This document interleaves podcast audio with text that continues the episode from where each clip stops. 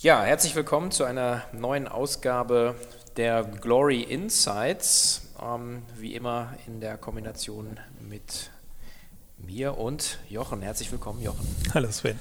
Ja, ähm, wir sitzen hier mit einem breiten Grinsen im Gesicht, ähm, weil wir doch einen, einen sehr schönen ähm, Januar ähm, im, im, Fonds ähm, hingelegt haben, wobei sozusagen die Companies das natürlich hingelegt haben.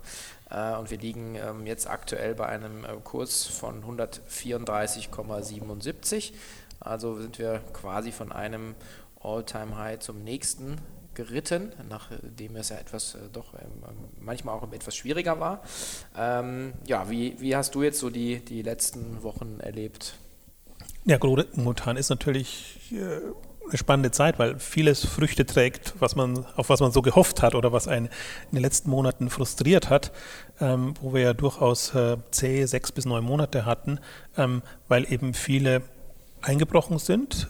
Meistens ja, wir hatten das letzte Mal schon kurz angedeutet, weil einfach bestimmte Ziele nicht erreicht wurden unter Plan oder weil die Finanzinvestoren bestimmte, also Investmentbanker etc., bestimmte Prioritäten haben, die nicht unbedingt immer mit der Strategie, die wie wir sie sehen, übereinstimmen. Und äh, ich finde, jetzt hat man so die letzten ähm, Wochen tatsächlich gesehen, ist auch mehr Zufall natürlich jetzt gewesen, vielleicht auch durchaus durch das Jahresende, ähm, dass so ein strategischer Deal nach dem anderen kommt und vor allem die eher unterbewerteten Unternehmen damit nach oben katapultiert. Und wir hatten ja jetzt wirklich teilweise Sprünge von, von 20, 30 Prozent nach oben, ähm, was ungewöhnlich ist, aber was passieren kann. Also wir bewegen uns schon in einem Umfeld, wo beim Wachstumsunternehmen, wo das in jegliche Richtung solch bei den Einzelunternehmen diese Ausschläge haben kann. Ähm, Im Gesamtkontext Fondsindex relativiert sich dann immer so ein bisschen. Also sollte eigentlich 10 Prozent sind immer drin, 25 Prozent kann auch ähm, passieren, muss man, muss man einkalkulieren. Aber die, was, was ich so spannend fand jetzt an der jüngsten Entwicklung ist, ähm, dass man die, sieht, welche Bedeutung strategische Deals haben. Und wir haben jetzt unterschiedlichste Konstellationen gehabt. Wir haben große Investments von strategischen Investoren gehabt in einzelne Unternehmen. Wir haben zum Teil Anteilstausch gehabt und wir haben jetzt die Übernahme gehabt von, äh, wenn die Richemont-Gruppe Jux Net-a-Porter übernimmt, was sicherlich auch ähm, sehr überraschend war. Mhm. Und das sind alles so Entwicklungen, die momentan den Kurs eher treiben und auch entgegen dem Trend im Grunde. Klar, auch andere sind momentan auf Höchstkursen, aber diese Dynamik, die wir jetzt seit Jahresanfang sehen oder im Prinzip schon seit, seit ähm, Dezember, ähm, die ist eigentlich komplett konträr zu allem anderen. Und das ist im Prinzip auch so ein bisschen die, das ist ja die, die Logik, der wir auch folgen wollen, dass wir sagen, wir, wir gehen da mit einer anderen Brille rein und versuchen bewusst die eher höher zu gewichten, wo wir von der Strategie überzeugt sind, langfristig. Und ähm, ja, das ist jetzt eigentlich die erste Phase, wo das mal greift und das ist natürlich per se ja, erfreulich. Wo, wo das natürlich dann so ist, dass dann äh, unsere Sicht dann auch mal ab und zu geadelt wird. Hatten wir ja beim letzten Mal auch, dass dann ein, ein JD im Prinzip einen, Share in, in VIP-Shop kauft und ähm, genau diese strategische Brille ja auch als, als sozusagen Unternehmen e, eben aufhat. Ähm, andererseits eben jetzt gab es ja, ähm, ja von dir jetzt auch, auch angedeutet, sozusagen bei, bei Showroom Privé ähm, eher eine Art sozusagen Opportunity, dadurch, dass die, die Steinhoff-Gruppe ja so ins, ins Schleudern gekommen ist und da hat Carrefour glaube ich, ein 17% Stake übernommen, allerdings auch so einem höheren Preis sogar. Ne? Und, äh, und eben, wie du es sagtest, bei Jux Net-a-Porter dann eben jetzt die Richemont-Gruppe, die eine Komplettübernahme äh, angekündigt hat. Das heißt eben da auch ähm, für uns natürlich auch spannend, äh, wahrscheinlich dann auch ein Delisting oder ein Going Private stattfinden wird. Also können wir, wir haben ja Showroom Privé das letzte Mal besprochen, weil es auch eine der, der, der, das, der Fokusunternehmen, eines der Fokusunternehmen war. Und ähm, jetzt sieht man eigentlich auch das, was wir damals auch gesagt haben, ähm, wie niedrig bewertet das war. Also das ist unheimlich abgestraft worden äh, über alles, was man sich so vorstellen kann. Und, und aus zwei Gründen natürlich. Also einerseits natürlich mit, mit Steinhoff, das hat sich nicht so als nicht so glücklich herausgestellt ähm, und aber auch jetzt wegen der in Anführungszeichen vermeintlich operativen Probleme. Also ich habe es eher so, formuliere es eher so, sagen, die haben sich relativ viel zugemutet im letzten Jahr und das ist auch noch was offen ist. Ob, ob sie das jetzt wieder so drehen können, dass sie eigentlich das, was sie vorher geboten haben, sehr stabiles Verhalten, sehr berechenbar, eigentlich immer eher über Plan. Ähm, und jetzt hatten sie eben mehrere Gewinn Gewinnwarnungen, deswegen sind sie so abgestraft worden. Aber man sieht jetzt genau an diesem ja, Share-Tausch letzt, letztendlich, ähm, also Carrefour hat, hat die Hälfte bezahlt von dem, was Steinhoff bezahlt hat, aber immer noch doppelt so viel wie der Kurs oder die Bewertung jetzt war. Ja. Deswegen ist es eben so nach oben gegangen. Und es waren ja da jetzt fast 40, 50 Prozent, äh, die, die das gestiegen ist. Und das ist immer so die, die Bredouille, in der man dann ist, ähm, wenn so ein Unternehmen so, so viel verliert. Ähm, kauft man danach oder weil man nach wie vor von der Strategie überzeugt ist? Oder ist man so verschreckt, dass man sagt, okay, das sitzen wir jetzt mal aus oder kommt eher auf die Liste derjenigen, die dann äh, aus dem Index, aus dem Fonds ähm, fliegen. In dem Fall war es so und es gab eigentlich keine Anzeichen, dass die jetzt wirklich in, in grundsätzlichen äh, Problemen sind. Also alles nachvollziehbar und auch natürlich immer schön, aber gut erklärt jetzt aus, aus strategischer Sicht. Deswegen da zum Beispiel haben wir eher immer im Rahmen des, äh, der, des Rebalancing. Rebalancing ist, ist das Wort. Zum Jahresende haben wir ja das versucht, ein bisschen wieder in den Anteilen so glatt zu ziehen, ähm, dass es unserer Ausgangsbasis entspricht und eben auch die neuen Werte mit reinnehmen konnten, ähm, haben wir da eher nochmal zugekauft und davon hat es natürlich jetzt doppelt profitiert. Ähm, das geht nicht immer so aus, ist auch schon andersrum, dass man merkt, denkt, also Webshop war so ein Beispiel, okay, das fällt die werden 10 Milliarden machen in dem Jahr, sind profitabel. Wir haben, sehen nicht, was da irgendwie schief läuft. Ja. Also kaufen wir eher zu, dann fällt es nochmal weiter, weil irgendein anderer Punkt kommt. Und da hatten wir, als, als hatte ich als Grund das letzte Mal auch gesagt, äh, es geht ja eher darum, dass die dass im chinesischen Markt eigentlich immer Alibaba und JD die Nummer eins sind. Und deswegen fällt Webshop immer unter, unter den äh, äh, unten durch. Und jetzt auch da der Deal hat einfach diesen Kurssprung nach oben gebracht und die gehen eigentlich jetzt in eine gute Richtung, sind aber auch von der Bewertung einfach noch, noch nicht annähernd da, wo andere, sei es Modehändler, sei es jetzt äh, in, in derselben Kategorie Unternehmen sind, die, die ein ähnliches Geschäftsmodell fahren. Also auch da ist noch, noch Luft nach oben. Deswegen könnte man jetzt ja meinen, jetzt wo wir so gut dastehen im, im, in der Gesamtentwicklung, ähm, das, das wäre jetzt auch der Peak erreicht. Also wir haben jetzt interessanterweise fast bei allen, die, die schlecht dastanden, also die sagen wir, oder andersrum formuliert, die aus unserer Sicht unterbewertet waren, mhm. haben jetzt aufgeholt. Wir werden später noch Avocado dann auch, auch eingehen. Jetzt ein so Beispiel, bis auf AO. Mhm. Äh, AO ist so ein Fall, ähm, die halt wirklich unter Brexit leiden ähm, und die sich dann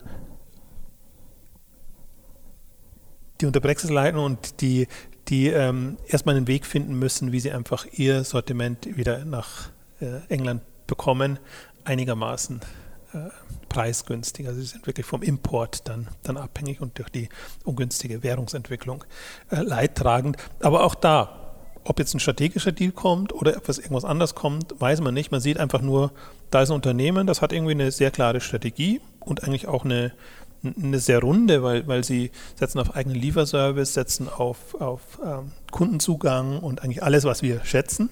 In einem margenschwachen Segment, muss man auch dazu sagen, das ist ein bisschen ja. der Nachteil. Ähm, also das ist das Einzige, wo jetzt noch Nachbe wo jetzt noch größerer Nachholbedarf ist, äh, bei den anderen auch immer noch. Und äh, insofern ist das, äh, würde ich jetzt eher mal sagen, der schwierigen oder zähen Lage der letzten Monate geschuldet, ähm, dass wir jetzt da so nach vorne geprescht sind. Ähm, und jetzt kann man gespannt sein, wie, wie das weitergeht. Jetzt kommen die Jahresergebnisse und dann wird man sehen, ähm, wie das läuft. Mhm. Ja, vielleicht ähm, ist das eigentlich ein gutes Stichwort, ähm, wo wir nachher noch mal etwas detaillierter vielleicht auch noch auf, auf Jux Net-a-Porter eingehen. Ähm, die, die Jahresergebnisse stehen ja jetzt, jetzt auch an und wir haben die, die ersten, äh, auch die bei uns ja groß äh, im, im Fonds sozusagen drin sind mit ähm, immer knapp 10 Prozent, also Zalando zur Plus, Amazon, glaube ich, nächsten ein, zwei Wochen äh, steht das an. Ähm, eigentlich aus unserer Sicht ähm, sehr erfreulich. Also man, also zumindest die, die Topline weiß man jetzt schon, die, die Bottomline äh, stehen natürlich noch aus aber da liegen wir eben auch über den von uns immer so ein bisschen als Benchmark gesetzten 20 Prozent year on year. Also Zalando jetzt mit 4,5 Milliarden ne? und, äh, und so plus mit den 1,1, die aber auch angekündigt waren. Ähm, das ist ja eigentlich auch mal ähm, schön, dass sozusagen auch auf dem Niveau ähm, sagen, diese, diese, diese Dynamik noch da ist, ungebrochen eigentlich. Ja. Also man sieht auch, also wir haben die ja aus unterschiedlichen Gründen drin. Zalando natürlich jetzt schon als noch Wachstumstreiber in dem Segment noch vergleichsweise jung an der Börse und, und in dem Modemarkt einfach auch mit großen Ambitionen da. Und die haben eigentlich jetzt nach einem ja, sagen wir mal, verhalteneren Jahren eigentlich wieder mehr Ambitionen entwickelt und haben eigentlich jetzt ganz gut äh, die, die, die Zahlen erreicht, obwohl sie eigentlich schon angekündigt hatten, Oktober ist schon also der Start ins Quartal ist nicht so gut gelaufen, ähm, haben sie das einigermaßen wieder gedreht. Ja, interessanter wird es dann immer noch, wenn das, wenn das Ergebnis wirklich kommt. Äh, und das ist ja meistens dann auch das, was, was die Kurse am stärksten treibt oder eben auch nicht treibt. Ähm, aber gutes Signal auch auf unheimliche Höchstkurse gestiegen, jetzt Richtung 49 Euro, was für Zalando schon enorm ist, auch in der Bewertung. Ähm, zu Plus natürlich haben wir drin, weil es einfach in der Bewertung vergleichsweise günstig ist. Das wird, wird, wird einfach mit, mit, mit anderen Unternehmen verglichen, sei es jetzt über, über, über EBITDA oder diese Kennzahlen und oder über, über die geringen Margen, die da sind und weniger wie viele andere über Umsatz, dass da wirklich ein, ein größeres Multiple drauf kommt. Und deswegen ist das immer so um die 1. Ähm, und ähm, also die kommen auch von der 0,5. Also das heißt, äh, das ist wirklich, ähm, der, wie soll ich sagen, wir sind pro zu Plus, zum Teil auch natürlich, weil, weil, du kommst ja von zur Plus ursprünglich mal, aber nicht nur, sondern ähm, weil, wir, weil wir glauben, das ist einfach ähm, ja zu lange nicht gesehen worden, was da passiert. Und eigentlich erst durch den Börsengang von Zalando und von anderen ist einfach zur Plus auch wieder ein bisschen in, die, in der Wahrnehmung nach oben gestiegen, dass man einfach gesehen hat, es gibt ja schon Unternehmen an der Börse, ja. die, die man beachten kann. Und Zooplus ist das nicht das Einzige. Es gibt auch immer noch ein Delticom und es gibt andere, die aber natürlich nicht so eine Dynamik haben und die auch komplett anders dastehen. Also für uns ist eigentlich von denen, die es schon gab und immer noch gibt, ähm, Zooplus wirklich das Unternehmen, was ähm, noch das größte Potenzial hat. Und es gab keinen Ausblick, wahrscheinlich vorsichtshalber jetzt für, für dieses Jahr, aber diese 20 Prozent Wachstum, wird man nicht dauerhaft durchhalten können, aber selbst wenn, wenn so plus 15 Prozent weiter wächst, ist das, ist das enorm und man muss es sich ja mal absolut vor Augen führen. Über 200 Millionen Euro Umsatz plus in einem Jahr, da wären andere froh, wenn sie das Level überhaupt ja, ja. erreichen. Ja, und ich denke, das ist auch, ähm, also ich meine, klar, ich, ich habe es mal mitgegründet und auch lange aufgebaut und begleitet, aber ich, ich schaue jetzt auch äh, auch als Investor drauf und, ähm, und ähm, auch in den äh, Hauptversammlungen ähm, eigentlich auch oder in der Auseinandersetzung mit den Unterlagen auch strategisch ist einfach wirklich lohnenswert, sich das mal fünf oder zehn Minuten anzuschauen und zu sagen, die Mechanik zu verstehen, zu sagen, im Prinzip Wachstum kostet Geld, also der Neukunde sagen, kostet halt Geld, aber das Stammkundengeschäft, es gelingt halt sozusagen über die Produktqualität, die, die Kunden sagen, lange zu binden und vor allen Dingen auch intensiver äh, zu binden sozusagen. Und das ist eigentlich diese, diese Rationale, weil die Frage ja auch immer kommt, ja, warum gibt es keine Dividende? Dann sagst du, ja, aber das macht doch keinen Sinn, sondern solange sozusagen diese Mechanik so ist, ich, ich kann ein Neugeschäft einkaufen und hinten raus wird es profitabel, ist das im Prinzip ein, ein sehr schönes, äh, schönes Businessmodell eigentlich, muss man ganz klar sagen. Also wir haben, wir haben auch noch wenig Unternehmen an der Börse, die natürlich jetzt von Verbrauchsgütern äh, ja. letztendlich leben und die dadurch eben dauerhaft Umsatz generieren können. Der ganze Foodmarkt ist ja noch am, am Anfang und für mich ist so bloß immer auch so ein bisschen ein, ein, ein Vorreiter wo man ganz gut sehen kann, wie die Entwicklung läuft, wie im Prinzip auch die Kennzahlen hier anders sind als zum Beispiel bei einem Zalando. Zalando versucht natürlich auch über, über Stammkunden zu wachsen und Umsatz zu generieren, kann aber natürlich nie die, die Bestellfrequenz hinbekommen und, und, und, und das Modell so hinbekommen. Und das hat, ich glaube, da hat Zooplus auch dazu gelernt, äh, in der Darstellung und der Kommunikation das jetzt so hinzubekommen, dass man einfach auch sofort in den Unterlagen auch sieht, was sind die Aspekte und auch im Prinzip, die machen das immer sehr gut, auch die, die Fortschreibung, dass man einfach sagt, wenn man sich nichts zu Schulden kommen lässt und keine Fehler macht, mhm. dann kann man quasi mit der bestehenden Kundenbasis schon mal die um, auf die Umsätze, Umsatzlevels bauen und das ist, ist halt 80, 90 Prozent letztendlich des Umsatzes, wenn ich es richtig im, im Kopf habe, ähm, ist, ist quasi schon aus der Kundenbasis generiert und dann müssen natürlich immer wieder neue Kunden dazukommen, um Wachstum hinzubekommen, aber auch um das wieder aufzufrischen, was eigentlich an, an Kunden natürlich auch wegfällt. Das ist bei Zooplus nicht anders äh, wie bei anderen. Also deswegen ist das aus, aus meiner Sicht immer hochspannend, auch weil muss man auch immer so sagen, es gibt natürlich Unternehmen, die sehr tiefe Einblicke geben und andere, die wieder weniger tiefe Einblicke geben. Mhm. Ähm, so bloß ist sicherlich jetzt von den Kennzahlen das, was am meisten Einblicke gibt. Nicht so, dass man alles hat, sondern man muss schon der Logik folgen. Also man könnte jetzt nicht eine andere Logik ähm, drauf fahren, aber gerade diese, diese Kundensicht. Ähm, ich finde, das ist ein allgemein in der ja, sagen wir Startup- und, und Gründerszene ohnehin setzt sich das durch, aber jetzt bei den Börsenunternehmen börsennotierten Unternehmen eher noch nicht gang und gäbe. Da hat man oftmals nur die Finanzsicht, dann sieht man halt Umsatz und Kosten und äh, dann fragt man sich, ja, mhm. wie? Habt ihr das jetzt hinbekommen? Und jetzt die, also zu Plus macht es am konsequentesten, dass man einfach sieht, was, was ist der Anteil Stammkunden zu, zu, zu Neukunden und wie entwickelt sich das letztendlich im Zeitenverlauf, äh, im zeitlichen Verlauf. Das hilft natürlich viel mehr, sich ein Bild zu machen, ein Bewusstsein zu bekommen, ist nicht die Handelssicht. Also ich merke das auch ähm, in einem oder anderen Beiratsmandat oder wenn man einfach diskutiert, ähm, dass, dass viele Unternehmen das auch nicht so so tracken oder so haben. Also dass sie im Prinzip sagen, wie viel gebe ich für einen Kunden aus und was mhm. bringt mir der Kunde dann letztendlich über die Zeit. Ähm, das bringt, bietet einem aber viel besseres Gefühl für, für eine Gesamtentwicklung, weil man dann auch tatsächlich einschätzen kann, rentiert sich das Geschäft auf Kundenbasis. Mhm. Alles andere ist immer auf Orderbasis oder, oder so aggregiert und äh, genau. Und ja. halt auch vom Tracking her natürlich auch schön zu sagen, man kann die, die Kohorten äh, über die Zeit verfolgen, ja, und, äh, und dann eben auch sehen. Letzten Endes steht da ja drin, ähm, ist, ist mein Produkt ist die, ist die Produktqualität so, wie sich der Kunde es wünscht. Und wenn du dann siehst, okay, die Kohorte bleibt und die Kohorte kauft mehr, dann musst du ja, machst du ja sozusagen grundsätzlich was richtig mit deinem Angebot, äh, mit dem Pricing etc. Also das sind, ich, ist ja, und vor allen Dingen die Wachstumseffekte werden rausgerechnet. Also bei, bei, Zalando oder bei anderen war ja immer die Diskussion, ja, ja wie soll das je profitabel werden, mhm, weil die genau. Investments eigentlich ja immer in die in die Finanzrechnung reinfielen und, und man nie beurteilen konnte, ähm, ja, aber wie entwickelt sich jetzt der Kundenstamm? Das war ein bisschen so im Prinzip auch so ein bisschen die Enttäuschung jetzt bei HelloFresh oder bei Blue Apron hat es ein bisschen besser gebracht, ähm, die ja natürlich unheimlich viel in, in Marketing ausgeben und das ist natürlich ein Investment in die Zukunft, in die neuen Kunden und, und auch in die Infrastruktur, aber es ein bisschen versäumt haben, dann auch klar zu machen, wie stehen sie jetzt eigentlich auf Kundenbasis da. Und ähm, es ist natürlich immer so heikel, ob man sich da in die Karten schauen lässt.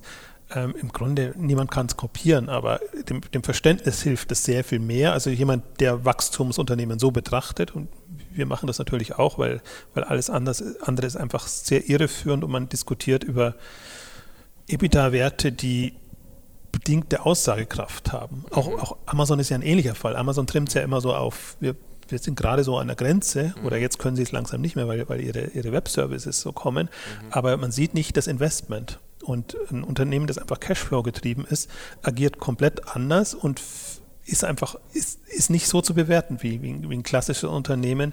Und die Frage ist immer, ich will gar nicht, will es jetzt gar nicht bewerten, was, was besser ist oder was schlechter ist, aber ich glaube, ähm, je nachdem, welches Segment man beleuchtet, muss man sich entscheiden, was so die wichtigeren Kennzahlen sind.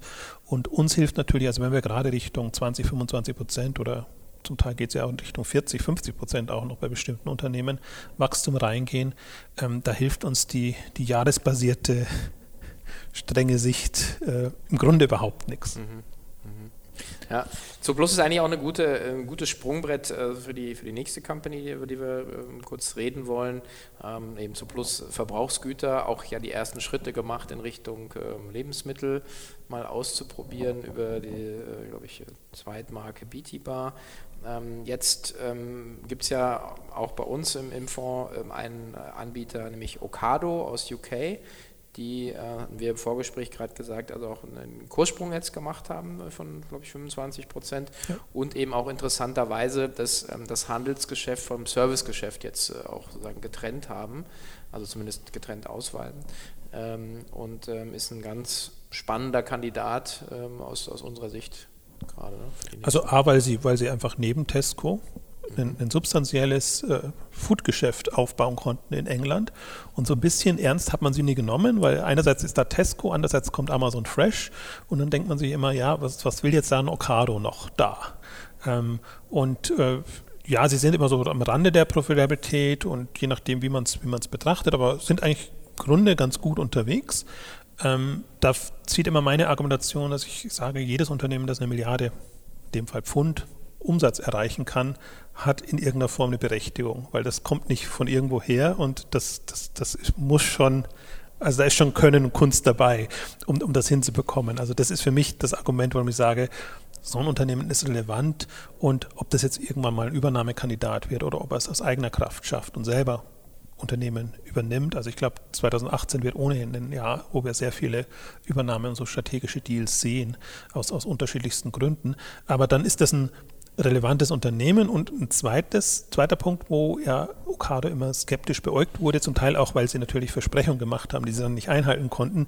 Sie haben ja eine eigene Technologie entwickelt, auch im Logistikbereich, eigene Lager, äh, äh ähm, Plattform nennen sie es auch, ähm, die sie gerne anderen zur Verfügung stellen. Und da haben sie schon vor Jahren angekündigt, jetzt kommt bald ein Deal, wir machen das auch für, für andere Unternehmen und, und bieten das eben auch anderen an. Sie machen, was sie schon immer gemacht haben, auch äh, für andere Lebensmittelhändler ähm, zu liefern und das abzuwickeln. Aber was, womit sie sich sehr schwer getan haben, ist ähm, wirklich ihre Technologie, Infrastruktur äh, anderen zu verkaufen.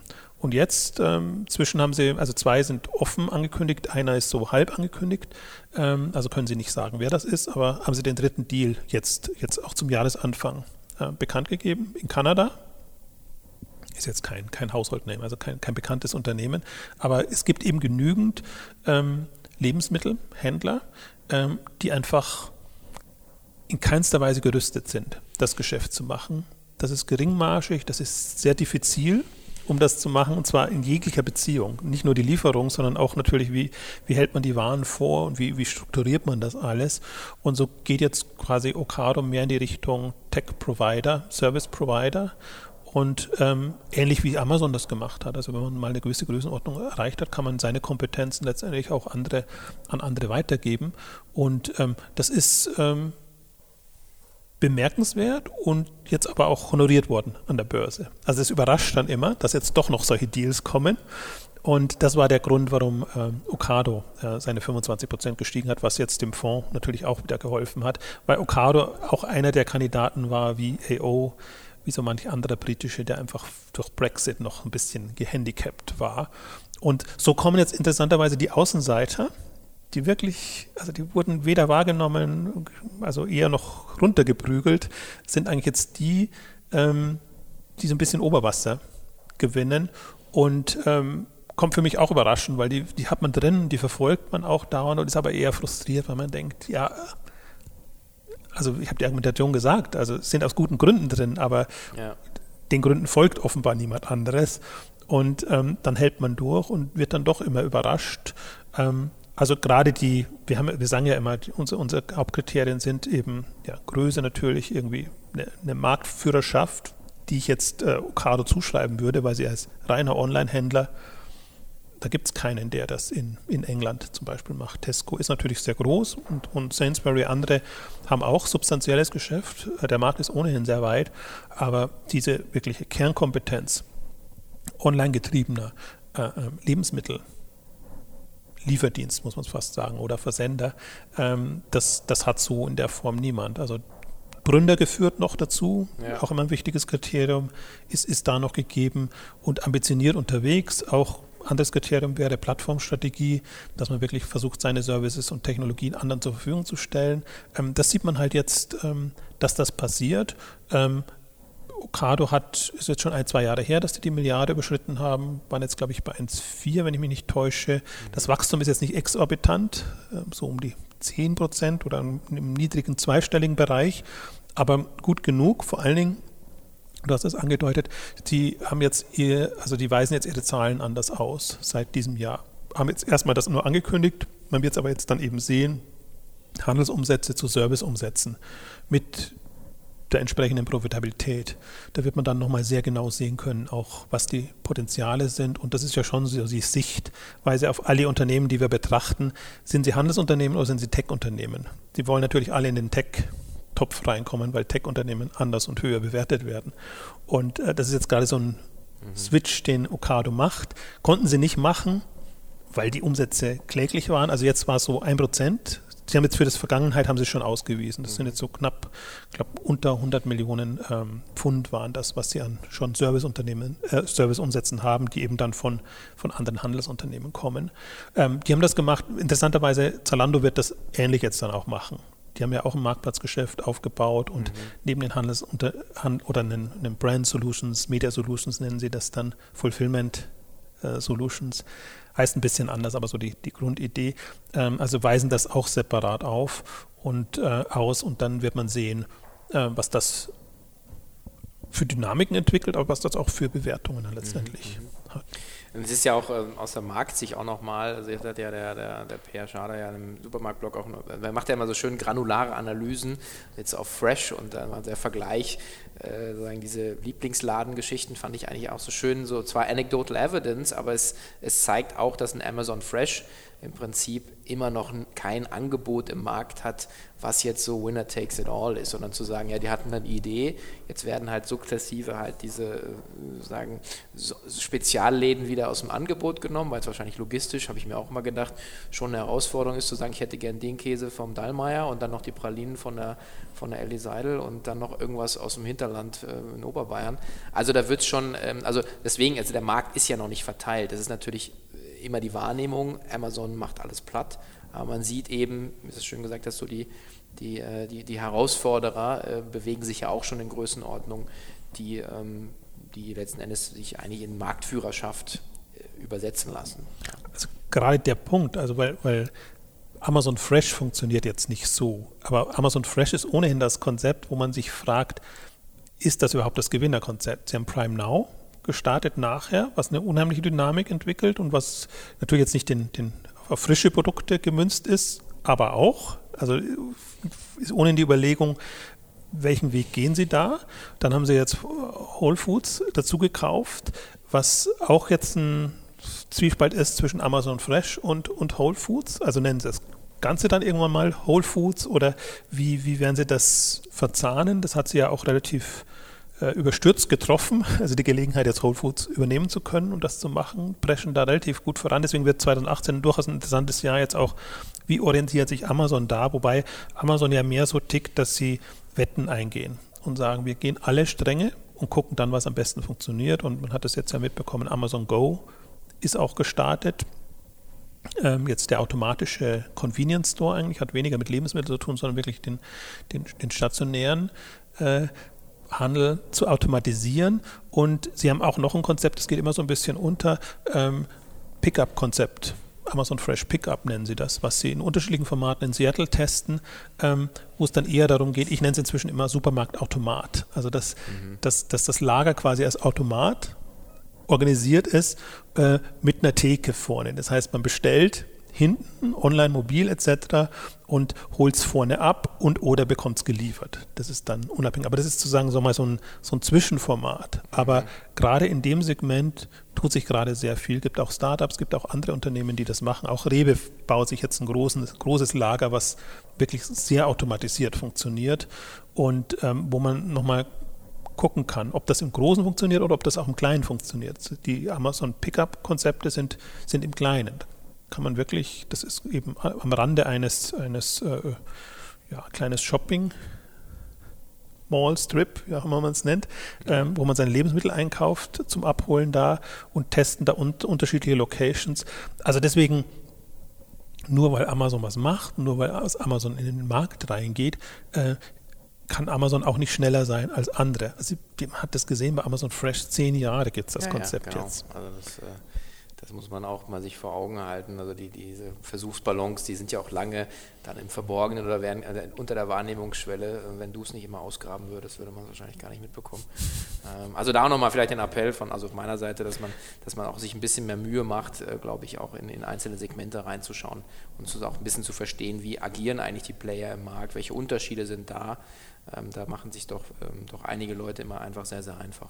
Und, und, vielleicht nochmal als, als Anregung auch sich mal wirklich anzugucken, also die Zahlen sind offiziell nicht da, aber Amazon Fresh zehn Jahre, Okada zehn Jahre. Gibt schon ein bisschen länger, aber jetzt mal nur die zehn aus meiner Sicht relevanten Jahre, die sind jetzt ja öffentlich. Da sieht man, was sich da getan hat in einem überschaubaren Land wie England und Amazon Fresh in den USA, wo jetzt auch wieder bekannt geworden ist, dass sie sich aus bestimmten Städten eben schon zurückziehen aus unterschiedlichsten Gründen. Kann eben auch sein, weil Prime Now äh, besser funktioniert oder andere. Also das ist nicht immer so, dass, dass, dass Amazon per se der Gewinner ist. Äh, und, und ja, ich plädiere ohnehin immer dazu, da zu differenzieren und sich das genauer anzugucken. Natürlich ist Amazon an sich eine Macht und, und äh, das, das geht auch nicht weg. Das ist das aus Branchensicht in Anführungszeichen Schlimme ist ja, dass der Marktführer gleichzeitig Innovationstreiber ist. Das hat man eigentlich selten. Und solange Amazon das noch durchhält, muss man sich bei Amazon gar keine Sorgen machen. Aber auch da gibt es ein Alibaba und andere. Also wir werden sicherlich noch eine, eine Amazon-Spezialausgabe machen, auch gerade wenn die Zahlen jetzt dann kommen und weil eben auch Amazon gerade sehr strategisch sehr spannend ist, weil sie in unterschiedliche Richtungen gehen. Und ich finde, gerade im, im Food-Bereich ist noch nicht, nicht gesetzt, welchen Weg Amazon geht, wie ich finde, im Food-Bereich ohne noch wenig gesetzt ist, weil momentan alles, was versucht wird, ist, ähm, dass das aus dem Offline Bekannte online zu übertragen. Und ähm, die Frage ist, ob das nicht eher ein Servicegeschäft wird. Dass man ja, es ist eigentlich gut möglich. Ich denke, dass einfach an der Stelle vielleicht auch nochmal äh, ein kleiner Hinweis äh, in, in, eigener Sache. Es ist ja letzten Endes auch immer ein Thema, was wir jetzt äh, auch auf der K5-Konferenz wieder haben werden. Ähm, wir werden uns eben genau darum kümmern, ähm, wie kann man eigentlich in dieser Amazon-Welt auch als, als Spezialanbieter oder als Nischenanbieter, Nische ist dann auch mit 100 oder 100 oder 1000 Millionen sozusagen auch recht, recht, recht äh, interessant definiert. Ähm, sicherlich auch ein Thema, was wir uns anschauen werden, ist das Thema äh, Lebensmittel. Ähm, also kann man eigentlich, glaube ich, ähm, nichts verkehrt machen, da mal am 3., 4. Juli diesen Jahres vorbeizuschauen. Ja, und damit äh, werden wir auch äh, sagen, bei, dem, bei, dem, bei der letzten Firma, die wir nochmal ähm, etwas intensiver kurz diskutieren wollen, ähm, nämlich Juxnet Apporté, also die jetzt ähnlich die Übernahme durch Richemont jetzt, ähm, ja, wie, wie, wie nimmst du es strategisch äh, nochmal so auseinander? Bedeutet ja dann auch für den Fonds natürlich, dass wir immer einen, einen Titel rausnehmen müssen. Äh, also für uns das ist ein bisschen ungut, aber so ist das nun mal leider. Wir sind ja an langfristigen äh, Investments interessiert und, und glauben ja sehr an die langfristige Entwicklung, an die regelmäßigen Wachstumsraten. Wobei bei Juxneta Porté bin ich immer so ein bisschen hinter, hin und her gerissen. Also ich hätte ich hätte es nicht erwartet, weil im Grunde die Entwicklung ja eher gegenläufig war. Das Richemont hat ja schon mal Net-a-Porter gehört, mhm. haben das begleitet, haben das mehr oder weniger gut begleitet und äh, ich habe mal einen Beitrag geschrieben, äh, etwas bösartig, wer befreit Net-a-Porter vor Richemont und war dann eigentlich ganz, äh, da gab es ja schon die Gerüchte, dass das Richemont sich trennen möchte, ähm, war dann ganz äh, in Anführungszeichen erfreut, also ich nehme es nicht persönlich, aber sagen wir mal von der, von der Entwicklung her, dass man einfach sagt, da ist ein Unternehmen, netter Porté, das ist, schlägt sich eigentlich unter Potenzial, eben in dieser Konzern, in dem Konzernkonstrukt, weil dann oftmals nicht das Kapital da ist, um wirkliche Investments zu machen, ähm, ist dann quasi fusioniert oder zusammengegangen mit dem kleineren Wettbewerber Jux, der schon an der Börse war. Ähm, Richemont hat sich die Hälfte der Anteile ähm, noch gehalten oder das wäre vom Deal her wahrscheinlich gar nicht anders möglich gewesen. Und offenbar jetzt aus meiner Sicht ein Sinneswandel, aus ihrer Sicht ist es natürlich konsequent, war offenbar von Anfang an so geplant, ähm, das sich wieder einzuverleiben mit einer, und das ist das äh, erstaunliche Bewertung von, das hat zumindest der Jux, ähm, Netaporté Geschäftsführer, gesagt, äh, 5,3 Milliarden Euro, was natürlich äh, jenseits von allem ist im Grunde, was die Bewertung hergibt, aber im Prinzip auch ähm, also was uns ein bisschen einen Vorsprung bringt, weil wir sagen, wenn wir jetzt eine Bewertung kriegen von in zwei, drei Jahren, wo das sicherlich gerechtfertigt wäre, warum das nicht mitnehmen? Also das, ist, das ist der, das, das lachende Auge dabei, ja. dass man sagt, da, dadurch gewinnen wir so ein bisschen. Das weinende Auge ist schon, ähm, dass jetzt wirklich ein, ein kapitales Unternehmen rausfliegt, haben keine Möglichkeiten mehr und wir würden jetzt auch nicht in Richemont reingehen, weil das einfach zu stationär verankert ist und auch zu klassisch konventionell ist. Ähm, also im Prinzip ähnliches ist uns schon mal passiert, also noch vor dem Start des Fonds, so kurz davor mit Zulili, mhm. was von, von äh, Liberty und QVC übernommen wurde, was im Prinzip auch ein kapitales Unternehmen mit einem Milliardenumsatz ist, was aber nicht nicht im Zugriff ist. Also das wird immer wieder passieren. Andererseits, ich bin jetzt, Juxneter Porté ist für mich immer schon so der, der Wackelkandidat gewesen. Also die, die wachsen nicht annähernd so dynamisch wie andere. Ein Asus ist meistens besser, ein, ein, ein Zalando ist besser. Ähm, was das Angenehme natürlich war, sie waren im Luxussegment. Da sind die anderen jetzt nicht so vertreten. Deswegen, im Grunde bin ich gar nicht so unglücklich, weil das ist wirklich immer so ein, sind halt an der Grenze. Also wir müssen uns auch immer überlegen, wenn, wenn Unternehmen angenommen jetzt nicht mehr als 10% Wachstum hinbekommt, ist es dann noch relevant für uns? Und das war bis jetzt noch nicht so. Ähm, ich bin, bin, bin sehr gespannt, wie das jetzt weitergeht. Also die, ich bin natürlich jetzt erstmal skeptisch, weil ich ja auch die erste Phase miterlebt habe, als, als Net-a-Porter dann an Richemont verkauft wurde. Und das Wachstum war schon eher zäh. Also das, das war, also was mich mal so ein bisschen wurmt, dann ist einfach nicht nur weil ich immer aus dem Potenzial denke, komme natürlich auch. Also das Wachstum war schon in Ordnung und das hat sich ganz gut entwickelt, aber wenn man sich die, die Marktentwicklung und die Potenziale im Markt anguckt, dann ist einfach viel mehr drinnen und dann ist meistens ein Unternehmen, das eigenständig ist und mit eher Finanzinvestoren arbeitet, ist da ambitionierter unterwegs, gewillt, größere Investments einzugehen, größere Risiken einzugehen. Und das hat so ein bisschen gefehlt. Ähm, jetzt muss es sich mal verdeutlichen, so ein bisschen. Ähm, Jux ist äh, 2010 war das, glaube ich, 9, haben auch relativ lange gebraucht, bis sie an die Börse sind. Da haben sie selber einen Umsatz von 150 Millionen gehabt. Auch, auch das ist ein zäher Fall. Also die sind auch, das war jetzt nicht eine, eine, eine große Dynamik. Was, was deren Leistung ist, dass sie, sie kommen ja aus dem Abverkauf, Gleichzeitig haben sie sich aber positioniert, die Marken online zu bringen und wirklich diese Luxusmarken, die sehr schwer zu überzeugen sind, mhm. online zu gehen. Und das ist, ist ihre Leistung, das haben sie jetzt auch weiter vorangetrieben, aber sie kommen von den 150 Millionen und sind jetzt bei gut zwei Milliarden gewesen in der Kombination. Und ähm, durch Zukauf natürlich, mhm. aber nur um, damit sich mal jeder vergegenwärtigen kann, ähm, welche Dynamik da drin ist und wie, es gehen nur fünf Jahre vorbei und plötzlich bewegt man sich in einer komplett anderen Welt. Und das hat man momentan häufig, weil viele gerade die Milliarde überschreiten, die hatten vor drei, vier Jahren erst 250, 300 Millionen. Und durch diese 20, 50, 30 Prozent, Prozent Wachstum explodiert das so, ja. dass man dann, sich dann plötzlich fragt, ja, warum haben wir jetzt überall Milliardenunternehmen in dem Online-Bereich? Und das war doch eigentlich immer gesagt, das rechnet sich nie und das kann, kann so gar nicht funktionieren, geschweige denn kann das ewig so weitergehen. Und dann, dann wird es einem erstmal wieder richtig bewusst, auch was, was das wirklich an, an also was, was das bedeutet in der Marktentwicklung, aber auch welche Dimensionen das annehmen kann. Also deswegen ein bisschen rumgeeiert, auch ein bisschen zu verdeutlichen, das Für und Wider. Ich bin da zwiegespalten, was, was Jux Net-a-Porter angeht. Ähm, ich glaube jetzt für uns jetzt aus, aus Fonds- und Indexsicht ähm, ist es super